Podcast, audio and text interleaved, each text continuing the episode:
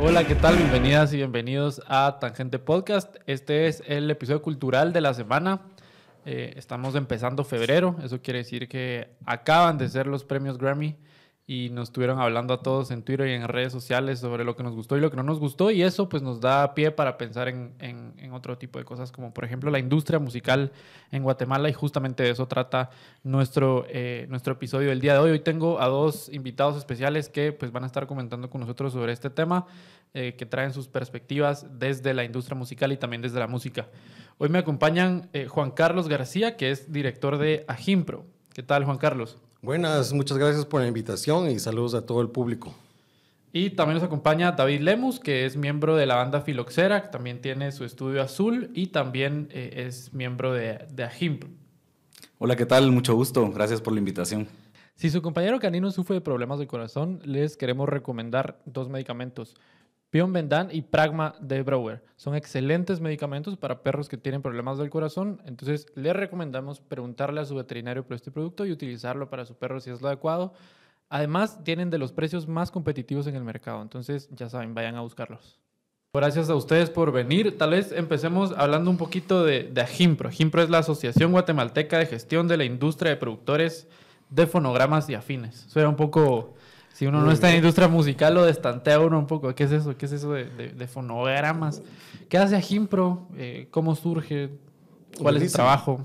Pues Ajimpro es una asociación civil sin fines de lucro que está autorizada por el registro de la propiedad intelectual para funcionar como sociedad de gestión colectiva.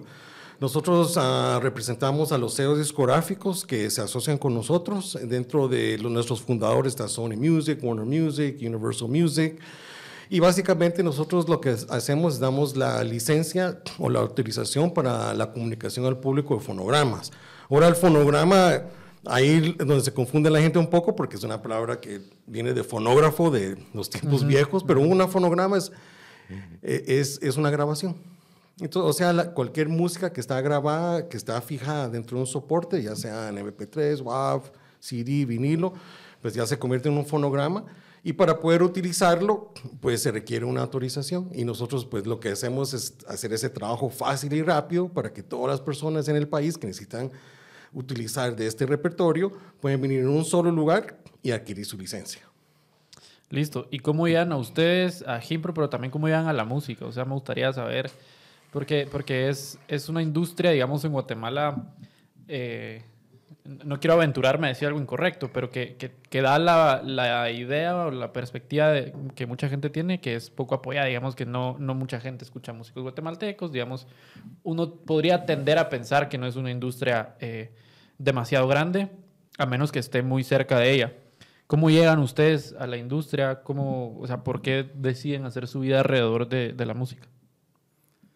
Uy, pues eh, así como dedicarme a la música tendría que contarte desde que tengo como 12 años, pero más, eh, más cercano, yo como músico en algún momento, pues eh, justo me hice la pregunta de cómo puedo vivir de la música en un país como Guatemala y fui aprendiendo poco a poco las distintas formas de generar ingresos. La verdad es que la música se ha democratizado muchísimo y es cada día más factible ser músico eh, y dedicarte como un trabajo. Dentro de todo esto, pues yo descubrí eh, ya hace varios años que estaban naciendo las sociedades de gestión colectiva y me acerqué.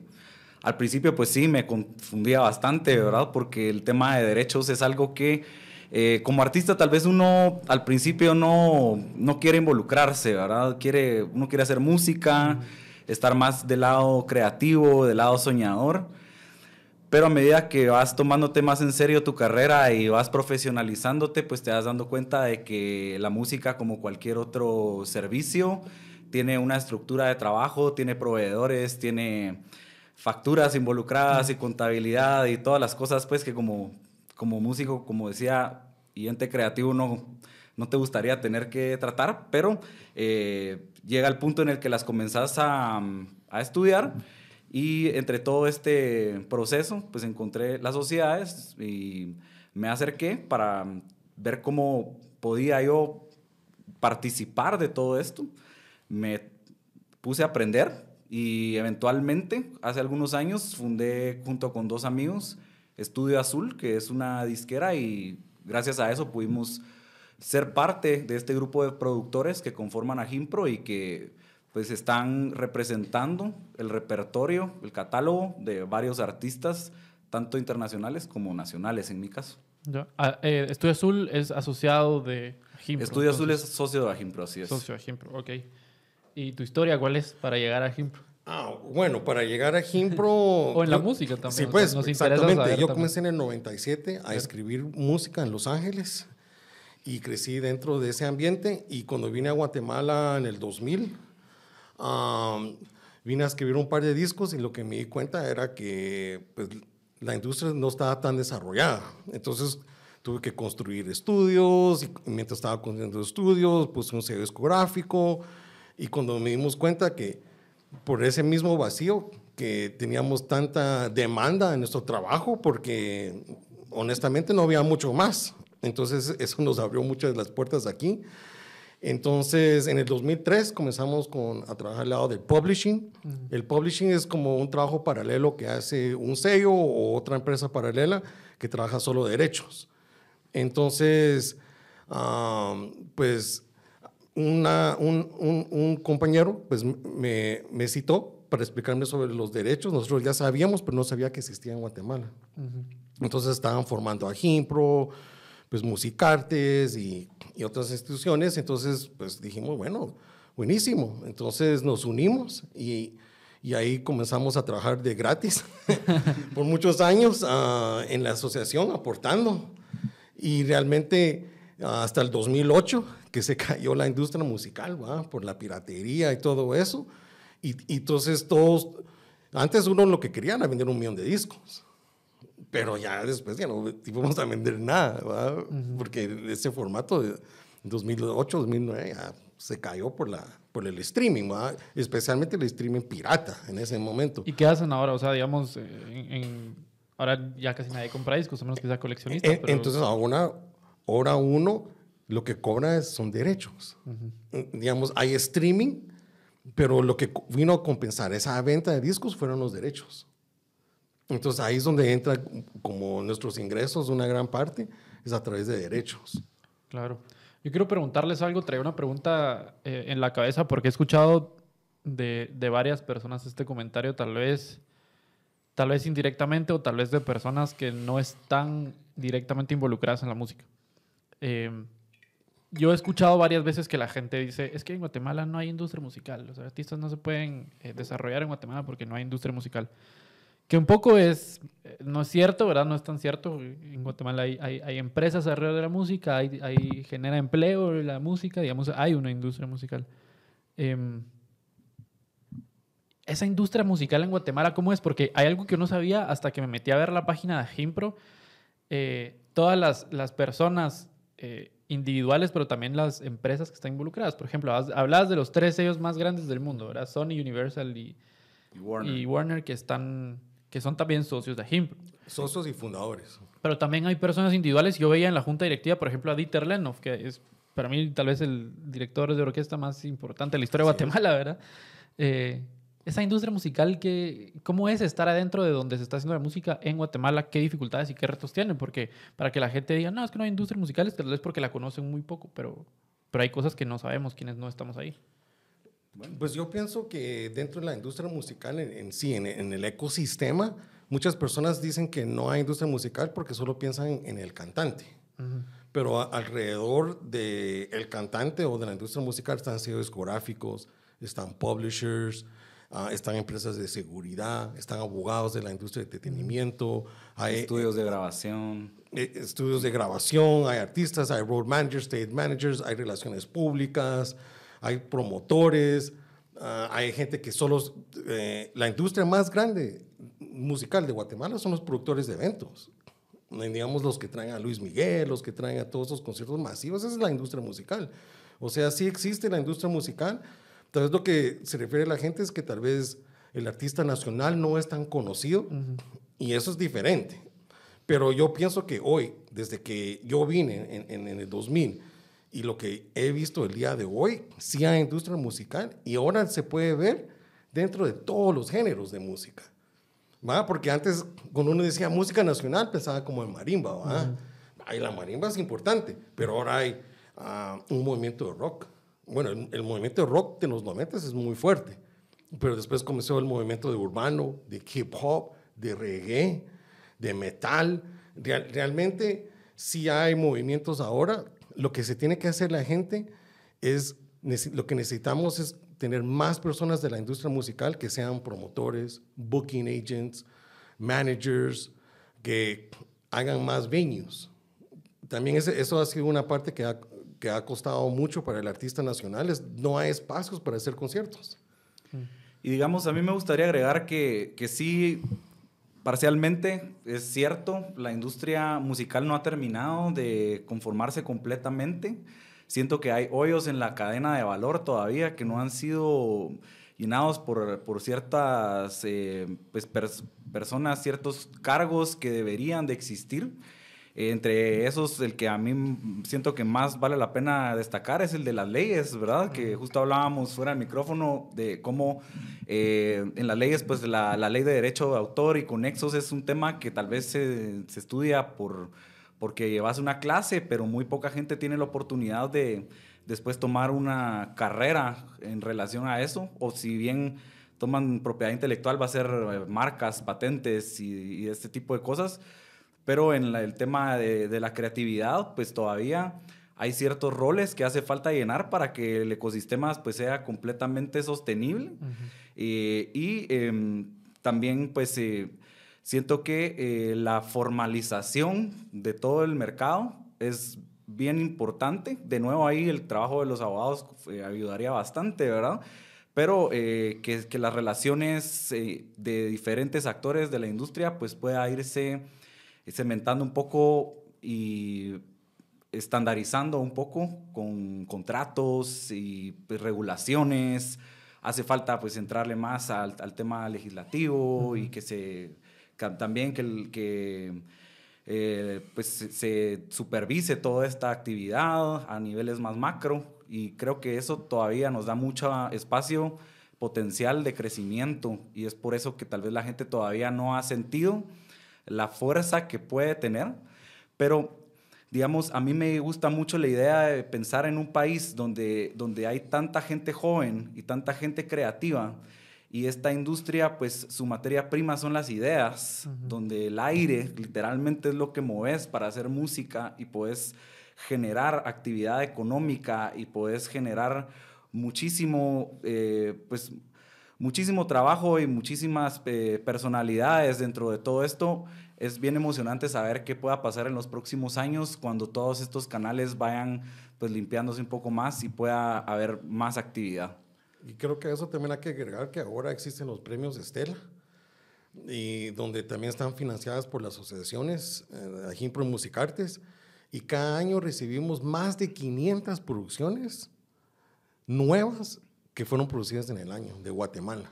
Los premios Estela era uno de los temas que yo quería eh, hablar con ustedes porque eh, la verdad es que yo no es que los haya seguido directamente, sino que algún tiempo después me metí a ver quiénes habían ganado. Había un montón de artistas que yo no conocía y que seguro la gente, la gente no conoce, ¿verdad? Cuéntenos tal vez un poco sobre los premios Estela, de dónde nacen. Pues nace de... ¿De dónde nacen y a dónde van también, digamos? Ah, bueno, digamos, nacen porque dentro de las sociedades de gestión colectiva, donde en estos trabajos, pues gestionar derechos de distribuir, la ley nos permite tener un porcentaje designado a proyectos sociales culturales. Entonces nosotros queríamos hacer un proyecto social cultural que involucrara a todos y que desarrollara la industria.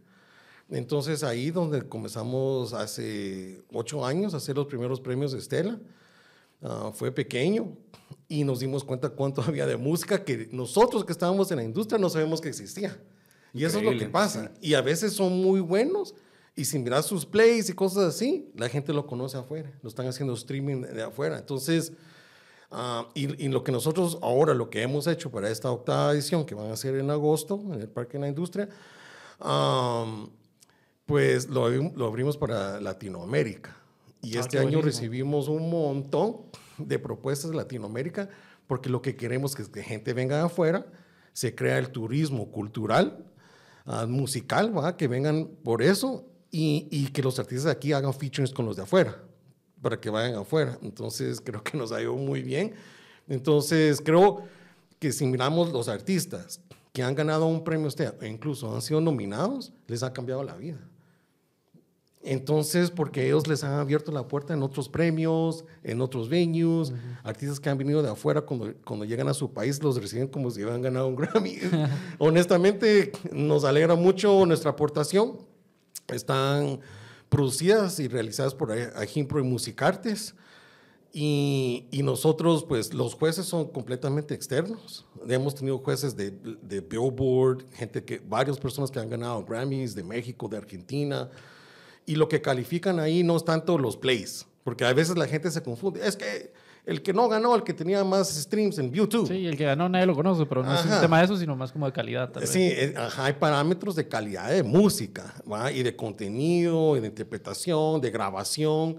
Entonces, pero la gente cuando gana ya se va a conocer mucho más, los que lo saben aprovechar. Sí, incluso como mencionaba Juan Carlos, aunque tengas una nominación, eh, ya te da la pauta de, de, asistir a los premios, de poder hacer las relaciones públicas que son tan importantes dentro de este gremio. Eh, mencionaban también a artistas que a veces la gente no conoce, pero tal vez porque no han hecho una estrategia de mercadeo, pues eh, que va junto con su lanzamiento, tal vez no tienen el conocimiento de cómo hacer una y aquí es una oportunidad pues eh, muy buena de encontrar a esos profesionales que ya se dedican a eso y están buscando nuevo talento para desarrollar y ahí también eh, pasa muchísimo en la alfombra roja, en la recepción que hay después de los premios, hay mucha interacción social y pues definitivamente es una plataforma a la que todas las personas que están involucradas le ponen atención. Y digamos, esto es desde el lado de la industria musical, eh, digamos, la parte, por llamarlo de alguna forma, como administrativa, pero ¿cómo lo han vivido ustedes este, estos, este crecimiento, estos cambios desde el lado del músico, digamos, el, el, el que crea, ¿verdad? Porque no sé si piensan ustedes que hay más más oferta que demanda de música guatemal, guatemalteca, es decir, hay más, como que más ofertas de las que la gente está buscando escuchar. Que lo digo porque, Juan Carlos, llevas años haciendo música y vos eh, sos músico de Filoxera, que es tal vez una de las bandas actuales de, de, no sé cómo se clasifican, indie rock, rock alternativo, por ahí digamos, que, que más han sonado en, en, la escena local, pero también has tocado con Viernes Verde, que es, pues ya diría yo, una institución, actualmente. digamos, es como una institución del, de rock de los noventas, como, como decía Juan Carlos, ¿cómo lo han visto ustedes desde dentro de la industria? Como músicos, quiero decir. Para mí, sinceramente, es como vivir un sueño, porque cuando era niño empecé a componer canciones y quería compartirlas con el mundo y se veía tan lejos, eh, principalmente en los noventas, cuando pues la industria discográfica era predominante y prácticamente para poder salir adelante como músico tenías que salir de Guatemala, eh, las posibilidades de hacer música, incluso ni siquiera comercializarla, sino solo hacerla en Guatemala eran mínimas. Y todo lo que he podido eh, atestiguar de evolución en Guatemala ha sido impresionante.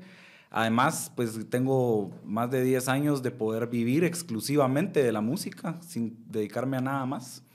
Y eso pues me hace súper feliz, mi, mi, yo adolescente me hace high five, ¿verdad? Así, eh, porque ha sido pues un camino de eh, afrontar realidades. Tal vez, como te decía al principio, un músico suele ser muy idealista, muy soñador, pero conforme vas descubriendo que la realidad pues tiene acciones que van más allá de hacer música, a veces sentís miedo, frustración, tal vez sentís que no se va a poder.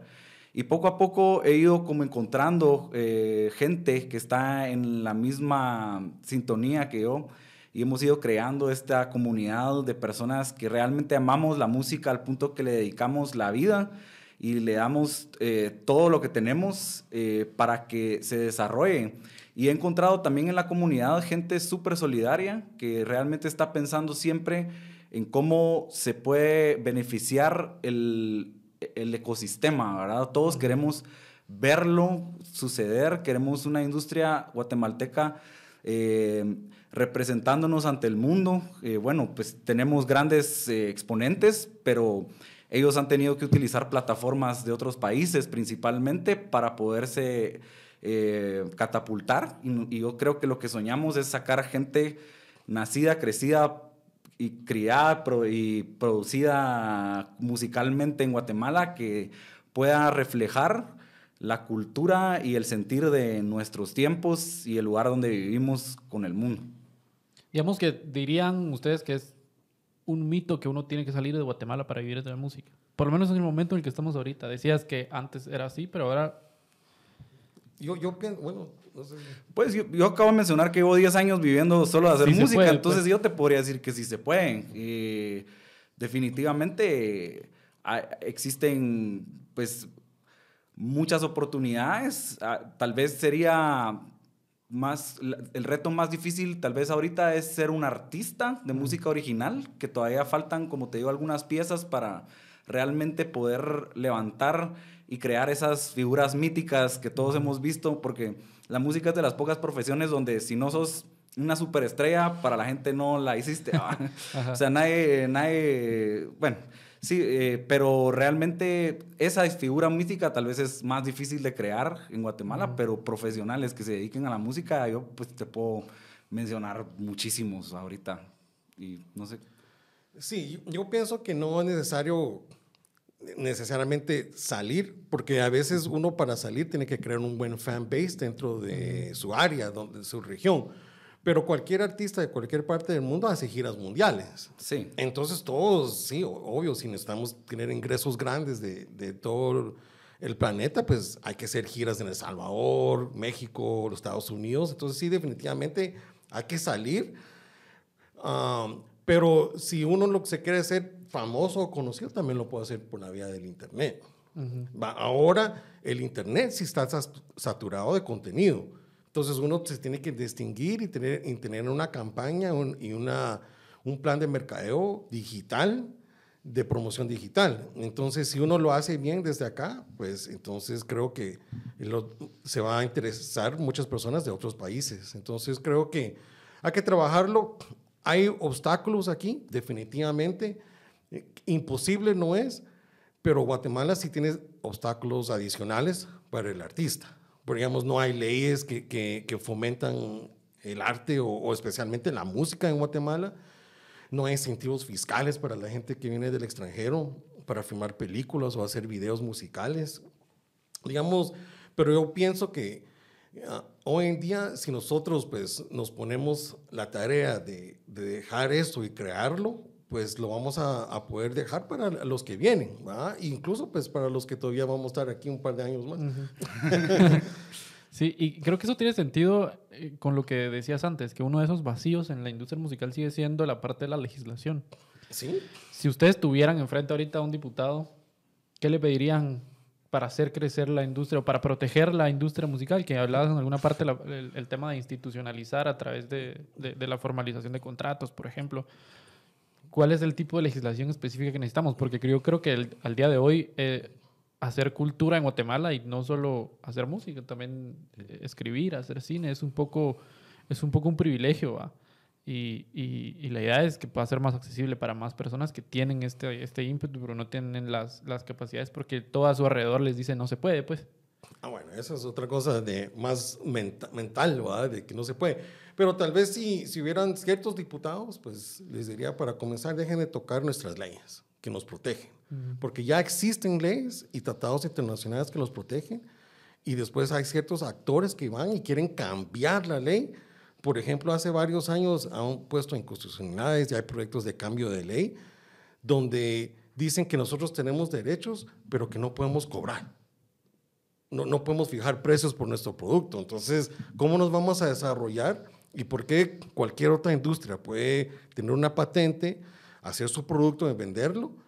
Pero se olvidan que también aquí el artista hace una patente para hacer su producto y le tiene que fijar un precio y venderlo. Entonces, eso de que el, porque el, el producto es intangible, que es gratis, eso hay que quitarlo de la mente. Entonces, creo que para comenzar, dejen de tocarnos las leyes que nos protegen y están ahí por, porque ya fueron estudiadas y revisadas para la industria musical. Y segundo, bueno, busquemos ya leyes que dan incentivos, en, que fomentan la cultura, que fomentan el arte, Porque si miramos países como Argentina, Colombia, México, España, digamos, sus artistas son grandes y traen mucha riqueza de regreso a sus países en esas giras, en esos conciertos, ese streaming. Entonces yo pienso que hay que ver esto como el ecosistema de la industria musical y, y que por lo mínimo, que si, lo mínimo que pueden hacer es dejarnos trabajar. Y el caso Colombia que mencionaba Juan Carlos es súper interesante porque fue más reciente. Tal vez uno piensa en México y en Estados Unidos y a principios del siglo pasado ya tenían actores súper importantes de, de, la música, pero Colombia pasó hace menos de 50 años y uno puede ver el crecimiento que ha tenido como país. Eh, se puede también investigar un poco las legislaciones que se aplicaron para incentivar la economía naranja y pues pueden ver hoy el top 50 de Guatemala eh, de música tiene Colombia en todos lados. Eh, es música que está de verdad conquistando el mundo y eso pues también se debió a, una plataforma que los impulsó al principio y que los incentivó a crear. Hay, hay una correlación bien bonita entre el momento en el que el copyright se instauró en Estados Unidos y empezó a desarrollarse toda la revolución industrial y pues es que la gente se sentía protegida sus ideas, que, que, las podía llevar a cabo y podía invertirle tiempo y esfuerzo y que a cambio iba a ser recompensado. Y cuando logremos cambiar esa mentalidad, pues el talento en Guatemala va a brotar por todas partes porque es innegable que existe, pero justo está pisoteado y, y como eh, un poco cohibido porque lleva escuchando toda la vida que no se puede. Y realmente pues gran parte de lo que necesitamos es encontrar esa interacción entre todos los sectores de la población donde le podamos reconocer a la gente que se dedica a hacer esto, pues el esfuerzo del trabajo y la inversión que hace, porque realmente no es barato hacer una canción, ni, siquiera hoy. ni un video, una campaña de, marketing. Un plan, un, plan, un plan de mercadeo para que tu música llegue a nivel internacional no es barato.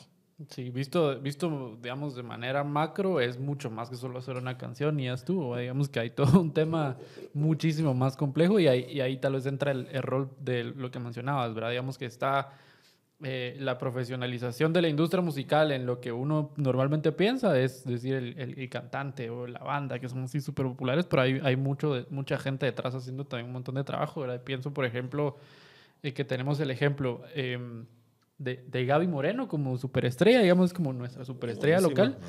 Pero también hay, hay, hay personas haciendo muchísimo trabajo importante y, pienso, por ejemplo, en Manny Marroquín, ¿verdad? Que tiene 13 Grammys, ¿verdad? Y, y, que ha, ha colaborado con, con, músicos con los que, que, que, todos escuchamos, pues, o sea, está Shakira, está Rosalía, está Kendrick Lamar, Tupac. o sea, eh, y, todo ese trabajo es un poco no, silencioso, pero menos visible, ¿verdad? No lo miramos tanto a, primera vista, entonces creemos que, que, no está ahí o que no es tan relevante, pero es todo el tema de que la industria eh, tiene muchísimos de esos componentes, ¿verdad? Y por eso les preguntaba tal vez de, la parte eh, legislativa, porque es un poco cuál es el rol del Estado con ese con esa industria musical. No sé, vos qué, qué más propondrías, aparte de lo que ya se ha dicho en pues, el tema legislativo. Exacto, para mí es reducir la fricción, ¿verdad? O sea, el gobierno pues tampoco tampoco podemos esperar eh, caridad, ¿verdad? Porque la gente suele ver a los artistas como que solo levantan la mano. Pero más bien es ayudar a construir la carretera que nos permita llevar nuestro producto de un punto A a un punto B. Eso es muy interesante. Ajá, porque en tema de seguridad, disculpa, digamos, a veces hay que ir a hacer un concierto interior, hay que llevar equipo caro. Bueno, sí, yo lo decía metafóricamente, pero literalmente también. Construir la, la, infraestructura, ajá, infraestructura institucional que nos permita crear eh, empresas y crear todo. Pero bueno, Juan Carlos también tiene un punto y es que la infraestructura vial para la música es súper importante. El desarrollo de los departamentos, que, que al final la, la, cultura está entrelazada y, también se entrelaza con otros sectores económicos como el turismo como pues alimentos y bebidas, como pues eh, todo el sector de vida nocturna también y el sector cultural, porque no solo es eh, bares ni, ni, conciertos, sino que se, pues trasciende a, a, todo lo cultural y necesitamos pues eh, un país que tenga los espacios y la seguridad para sentirnos cómodos y poder manifestar el arte que, que queremos, ¿verdad? Queremos agradecer también a nuestro patrocinador Paris Smart, eh, que es de productos Himalaya. Ustedes ya saben eh, cómo funciona. Si van a, a, ir a un concierto, a escuchar música en vivo y apoyar la industria musical de Guatemala, eh, antes de tomarse el primer trago, se toman una pastilla de Paris Smart y el día siguiente es como si no hubiera pasado nada y se van a recordar de absolutamente todo el concierto y de lo bueno que es seguir apoyando la música en Guatemala. Entonces, ya saben, Paris Smart de productos Himalaya. Yo creo que, a ver, hemos hablado un poco de, de dónde venía la industria cuando empezó a existir a Gimpro y cuando ustedes se involucraron. Hemos hablado un poco de cómo están las cosas hoy y de qué, qué cambios eh, necesitamos. Pero ¿cómo ven ustedes el futuro de la, de la, industria en Guatemala? O sea, desde volver a los premios Estela un tema internacionalmente reconocido o que hayan más eh, instituciones como Agimpro, que, que, haya más competencia. No sé, que, que, ¿cómo ven ustedes el futuro de la música en Guatemala? Que igual y está relacionado al, al futuro de la industria musical en el mundo, pues, o sea, digamos, cuando empezó el streaming no fue solo ah, en Guatemala todavía se siguen comprando CDs, sino que en todo el mundo tuvo repercusión, ¿verdad? O sea, ¿qué, qué, qué viene para la industria de la música internacionalmente, pero también en Guatemala? Pues yo lo miro muy prometedor, porque yo pienso que, como dijo David aquí, que, digamos, todos los guatemaltecos tienen ideas, todos pueden hacer un home studio, todos pueden hacer, no todos nosotros podemos tener fincas de café y, sí. y todo eso, pero todos podemos pensar y, y, tener ideas y componer música y producir. Y eso, eso, eso, eso es mucho más fácil que, que, ir a construir un edificio para hacer una corporación. Entonces yo pienso que, y los guatemaltecos tenemos mucho que decir, y tenemos muchas ideas y gente muy inteligente acá. Entonces yo lo miro muy prometedor en el lado creativo. Y en el lado de infraestructura y todo eso, pienso que las sociedades han traído mucha formalidad.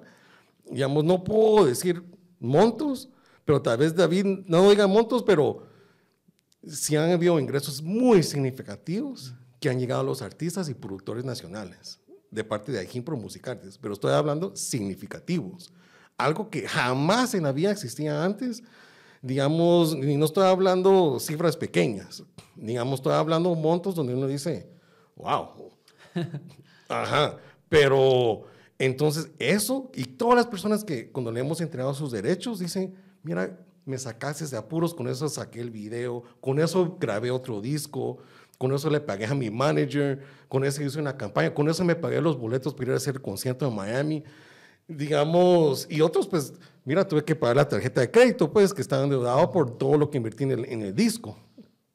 O sea, cuando uno tiene ese, si yo hubiera tenido esa hace 10 años, o no, 20 ya, porque ya, ya pasaron 20 años, uh, hubiera sido diferente para mí, digamos, sí. como artista. A mí me, re, me resulta emocionante pensar en, en, los jóvenes que están ingresando a la, a la, industria hoy y pueden encontrar algo mucho más construido que cuando nosotros eh, entramos. Y sí es muy positivo el futuro, yo soy muy optimista, la verdad es que me paso todos los días muy feliz eh, pensando en que estamos ayudando a construir pues este, e, esta plataforma para que los artistas de Guatemala podamos desarrollarnos y podamos vivir felices en Guatemala haciendo lo que nos gusta, podamos salir a turear también y podamos uh -huh. representar a Guatemala en todo el mundo, pero que Guatemala tenga esa voz y esa presencia a nivel eh, pues del mundo es eh, sumamente emocionante para mí. Y lo lindo es que, que, sí está pasando, está pasando y lo estamos viendo ante nuestros ojos, se están abriendo nuevas formas de hacer industria, se abren nuevas tecnologías que nos permiten llegar más lejos y hacer eh, negocios pues, en, entrelazados con, con, todo el mundo y poder dar nuestro talento a conocer eh, y al mismo tiempo capacitar a profesionales, capacitar a actores importantes que ayuden, como decía, en las demás aristas de la industria a que la organización, eh, la cadena de valor se pueda fortalecer y podamos pues, generar productos completamente competitivos con el resto. Otra cosa que quiero preguntarles es, porque una parte importante de la industria musical, o más bien, algo que ha tenido un rol importante en la industria musical en el mundo ha sido TikTok. Pero quiero preguntarles qué efecto ha tenido eso en Guatemala. Digamos, yo he visto pocos artistas teniendo como mucho impacto en, TikTok, artistas quiero decir de Guatemala, pero al mismo tiempo me pasaba, por ejemplo, yo seguía un momento que quería comprar una guitarra eléctrica, entonces seguía varias páginas en, TikTok y yo miraba todas las semanas subían, vendimos esta guitarra que se va para Cobán, vendimos esta que se va para Web, vendimos esta, digamos, eh, creo que una de las, de las cosas que ha hecho TikTok en la industria musical es acercar eso que decías, ¿verdad? Ya no se necesita eh, tener una finca de café o ser el hijo de los dueños de una finca de café para poder tener la plata para poder hacer música, ¿verdad? Y así han empezado muchos de los, cantantes que hoy son pues más famosos, pero, pero ha tenido un efecto real esto en Guatemala o todavía no lo estamos viendo, pero va a pasar inevitablemente muy pronto. Pues yo soy nuevo a TikTok, va, porque tal vez por la edad, pero, pero me gusta, lo he visto mucho y, y cuando busco canciones de Guatemala las he encontrado. Entonces que tal vez la, hay que aprovechar un poco más. No sé, tal vez David como artista que está lanzando discos, ¿cómo, no sé si es una herramienta que tú utilizas o, o, si has visto movimiento de otros artistas. Sí, sigo bastante en la red, pero sí, justo por la edad tal vez, no participo demasiado de ella. Eh, sí la he utilizado en proyectos de música y definitivamente es innegable que ha tenido un impacto a nivel global. Guatemala no es la excepción. Hemos visto grandes artistas nacer de TikTok y pues... Eh, es un, es un medio de difusión. han existido otros y existirán otros. Eh, este tiene reglas bastante particulares y creo que su forma de presentar el contenido en la página principal, el For You page, que es tan aleatorio, te permite conocer cosas nuevas. Mientras que tal vez en otras redes donde solo lo que tenés en tu red personal y lo más cercano te va apareciendo, en esta pues te van a salir cosas de todos lados y te van a salir artistas que no conoces, entonces como artista sí te va a permitir llegar a mucha gente de muchos lugares y mm, acercarte a un mercado más tuyo. Y algo que a mí me parece súper bonito de este efecto es que ha permitido desarrollar mucho más el tema de los nichos, ¿verdad? Que ya no tenés que perseguir el estrellato como masivo, sino puedes crear nichos de gente que es afín a tu forma de pensar o de ser. Y en cualquier parte del mundo. En cualquier parte del mundo, y entonces ya no tenés que seguir necesariamente la tendencia mainstream para poder eh, crear un producto que sea lo suficientemente eh, difundido para ser rentable, sino que puedes encontrar mucho más fácil a tu eh, escucha ideal, a tu público objetivo, ¿verdad? y crear pues comunidades más pequeñas pero hechas más a la medida. Que digamos, en los noventas MTV, los 10 más pedidos era lo que todos consumíamos, pues, y todos sabíamos quién estaba en el tercer lugar y si iba a subir, y si tal vez a vos te gustaba más el nu metal, pero igual salía Cristina Aguilera, igual mirabas el video, ¿verdad? Eh, ahora no, si no quieres, si no te gusta este género, no tenés por qué interactuar con ese género nunca. Puedes vivir enteramente en, tu grupo de páginas que te gustan y entonces ya puedes ir desarrollándote a, a, la medida y poder encontrar shows a la medida y al mismo tiempo el artista encuentra públicos a la medida. Y eso lo hace pues mucho más democrático, como decía antes, porque los esfuerzos económicos que tiene que hacer un artista para poder encontrar a su público, las campañas de mercadeo de todos se, se vuelven un poco más orientadas, más amigables con, con todos y eh, se, se, va, se va creando una industria pequeña más fortalecida y más amigable con los artistas nuevos principalmente. ¿A quiénes han visto ustedes, a ver, ahorita como como, como fans o como, digamos, más que como músicos o como, o, como parte de la industria. ¿Qué han escuchado ustedes recientemente si tuvieran que hacer una recomendación de un artista guatemalteco o de un álbum o una canción? ¿A quién recomendarían? ¿Cuántos artistas de, Guatemala, hemos o, o, más de una, pues, las que, las, que, las que sean. Pero para que la gente ahorita, en lo que yo hablo, saque su libreta o su teléfono y empiece a apuntar todo lo que ustedes para ir a buscarlos a Spotify y a YouTube. Wow, eh, sí está difícil. O sea, voy a hacer una lista. Y, tal vez voy a empezar porque no quiero ser um, eh, tan subjetivo, ¿verdad? Pero um, Eh, empezando con los artistas que yo podría mencionar, que he visto tener mucho éxito en redes y que han hecho cosas bastante extraordinarias. Fijo, tendría que mencionar a El David, mm. eh, a Sebas Bárcenas, a Ghetto. Eh, luego está Camila Orantes, Celaya, que han tenido muchos éxitos en, redes. Luego, pues ya eh, de, mi nicho y que me, artistas que me gustan mucho, pues está Casa de Kelo, están los Florifundia, está Contra, está... Mm, uy, es que la verdad es que está bien difícil, ¿verdad? Eh, Tita Moreno, eh, Beaumont, Easy Easy.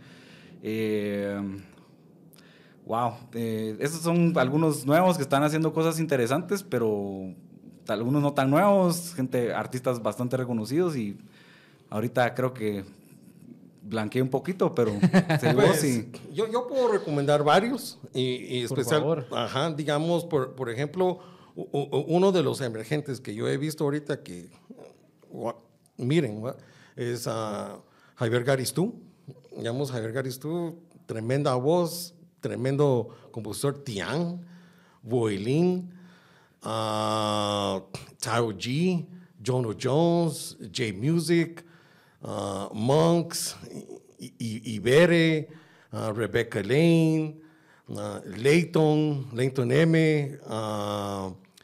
Hay artistas como Código 502. Um, hemos visto mucho, de, muchos diferentes géneros. ¿verdad? Sí, eso es lo lindo. Digamos, y de los tradicionales, que son buenísimos siempre, ¿va? como Malacates, Viernes Viernes, Bohemia, Tambor de la Tribu, Viento en Contra. Esos son como, pero esos son los clásicos. ¿va? Esos son, uno que vimos mucho movimiento en, en, los streams eh, eh, fue a Ricardo Andrade. ¿Ah, sí? Ricardo Andrade genera muchos derechos y se los entregamos a la mamá. Yo no sabía que estaba como... Y tiene muchos streams. Digamos, tiene... Aparece en el monitoreo. Y se puede saber, como que cuando hacen esos monitoreos, lo pueden localizar geográficamente, digamos, se puede decir así como lo escuchan más en Chela o en la capital. O en... Sí, sí, por supuesto. De hecho, se ha convertido, ejemplo, en una herramienta bien importante para las disqueras para entender los mercados, ¿verdad? Porque tenemos toda esa data que es súper valiosa. Sí, pues, entonces, de, de, también de esos artistas, pues está Ale Mendoza, John Jones, está Huiteco, está Blue Martínez. Uh, eh, dentro del monitoreo, si queremos hablar un poquito del monitoreo, y eso es lo que no sabe mucha gente, que todas las canciones tienen metadata. Entonces todos nosotros escuchamos la grabación, pero necesitas tener un, un, sistema para extraer la metadata de la música. Entonces dentro de, de la música está el código ISRC, que es el International Standard Recording Code. Está el autor, el compositor, los intérpretes, el productor fonográfico, el editor musical, cuándo fue lanzado, cuánto tiempo duran los derechos. Entonces, eso es lo que nos permite a nosotros, a través de nuestro sistema de monitoreo BIMAT, que tenemos ah, cuatro diferentes modalidades, uno en app, otras máquinas que se rotan, otros que mantenemos TV cable y radios, pues dentro del panel de control, ahí podemos ver qué canción está sonando y entro a la canción y puedo ver en qué lugares sonó y cuántas veces, incluso la hora. Entonces ahí es como sabemos nosotros cómo destruir el dinero, los derechos. A veces eso se vuelve también un desafío porque muchos artistas nuevos no conocen esto. Y entonces en este camino de ser un artista independiente, pues te mencionaba que te toca aprender un montón de estas cosas. Eh, y de, nuevo, insisto en que de ahí surge la necesidad de que existan profesionales que ya dominen estos temas y puedan ayudar al artista a evolucionar como más rápido, ¿verdad? Y, con menos fricción para que el artista también pueda dedicarse más a lo que le gusta, hacer arte, pero su obra esté siendo representada, difundida, monitoreada y reconocida por, por todos los eh, sistemas que se van creando. Como facilitarle a los artistas nuevos los caminos que ya han sido recorridos y en los que ellos no saben. Porque hay mucha burocracia, tenés que llenar muchas, o sea, tenés que inscribirte, llenar formas, tenés que estar al día con tus impuestos, tenés que hacer varias cosas que pues hay profesionales de otras industrias que ya dominan eso y solo necesitan adoptar el producto de la música a sus actividades y crear tal vez estas nuevas eh, empresas de servicios dedicadas y enfocadas a los artistas. Ya. Bueno, yo creo que ya nos estamos quedando sin tiempo, pero una última pregunta, porque, digamos, por supuesto que, que venimos a hablar de... no, es una pregunta súper sencilla. Eh, eh, estamos hablando de la industria de música en Guatemala, pero la mera verdad es que no escuchamos música solo de Guatemala, ¿verdad? Todo el mundo escucha música de varias partes del mundo. ¿Qué venían escuchando ustedes cuando venían? Recomienden la última canción que, que escucharon. Wow, eh, yo venía escuchando una banda británica que se llama Jungle Buenísimos. y mm, la canción se llama Dominoes. A mí me gusta mucho la que va antes que es en el álbum. Sí, pues. se llama Candle Flame. Y me Sí, gusta sí, sí. Cuando termina la canción y empieza la siguiente, ni, ni siquiera. Ajá, están unidas, ¿verdad? Sí, pero fue de mis álbumes favoritos del año pasado. Pues yo ahorita en el camino estaba escuchando War y la canción se llama So. y estaba muy buena. Buenísimo. Sí, buena. Está, está variado aquí el, el tema musical, ¿verdad? Sí, pero me gustan todos los géneros, pero eso es lo que estaba escuchando ahorita, pero dependiendo del mood, estoy cambiando con, porque yo hago mis propios playlists, entonces... Pues, sí, Claro. pues. Esa es la parte importante, va uno ir armando la música que le gusta y meterla. Que antes era más difícil, pues, porque uno. Querías escuchar mucho más jóvenes, artistas distintos. No sé si saben qué es retroceder un cassette Ah, sí, sí, para escuchar Sí. la canción otra vez. Con el lápiz, ah, sigue corrigiendo la cinta. Y saben que yo, a mí me da un poco de vergüenza decir esto, pero a, mí, yo cuando era pequeño veía que mi abuelo tenía muchos vinilos, ¿va? y de alguna forma pues eso me, me, me empezó a gustar y empecé a coleccionar mis propios vinilos, pues fui un día a traer la, la, el- la, máquina, que en realidad no es solo para, no es solo una tornamesa, tiene también para radio, para CDs y todos, entonces ya pues la limpiamos y, y ahora escucho ahí mis propios vinilos, pero yo hasta hace no sé, tal vez como dos meses me di cuenta que hay como unas líneas en los vinilos que dicen como que cuál es la canción. No sé si me doy a entender. Sí, O sea, marca para- una sección donde Sí, comienza marca la la sección. Para mí era como, bueno, ahí está el vinilo, lo pongo y no puedo cambiar o escoger mi canción, ¿verdad? Digamos que la, la brecha generacional es, es bien grande ahí, pero... Pero no sabes, Pero- sabes cómo queríamos que existiera tan fácil de tener 20, 30 canciones en un solo lugar y ir a una canción, ¿va? Ahora Sí, creo que es hasta abrumador. A veces abro Spotify y digo, ¿Qué tengo toda la música del mundo en mi mano y ahora no sé qué quiero escuchar porque hay tanto. sí, sí. Pero yo sí hago, yo shazameo eh, en, en películas, en premios, en tiendas, en restaurantes, y después los fines de semana abro mi Shazam Y hacer las y, pelis. y- y los junto a, a los diferentes tipos de playlists y después reordeno mis playlists cada semana. Es que yo creo que la, la, la Hay amor ahí parte... en. Sí, honestamente sí. La parte bonita es como descubrir nueva música, ¿verdad? Digamos que hay- hay un tema, por supuesto, como psicológico detrás de por qué escuchamos siempre la- la- los, los lugares, los artistas que son como nuestro lugar seguro, como que, no sé, escucho siempre este disco de Taylor Swift, lo que sea, pero descubrir música nueva para mí es de las cosas más bonitas que me pueden pasar, que de hecho lo que yo hago es escuchar un álbum que no conozca cada día del año, porque entonces descubro música nueva que no conocía y eso me ha llevado a países de los que yo ni siquiera sé pronunciar los nombres de los artistas, pero que tienen música buenísima. ¿va? Sí. Así es. Y, y hay, hay música muy interesante ahorita que, que ha agregado mis playlists de Francia, que está en francés, en chino, y solo por los ritmos. eh, eh, es- y Excelente. está muy interesante. ¿va? Sí, antes, pues como decíamos, consumíamos de una vena específica, tal vez más anglosajona, ¿verdad? Por los países que primero desarrollaron su industria musical, teníamos mucha influencia. Creo que todo lo que hemos hablado hoy de, de tecnología que ha permitido esta democratización de la música nos ha ayudado también a encontrar eh, colegas de países que nunca se nos hubiese ocurrido.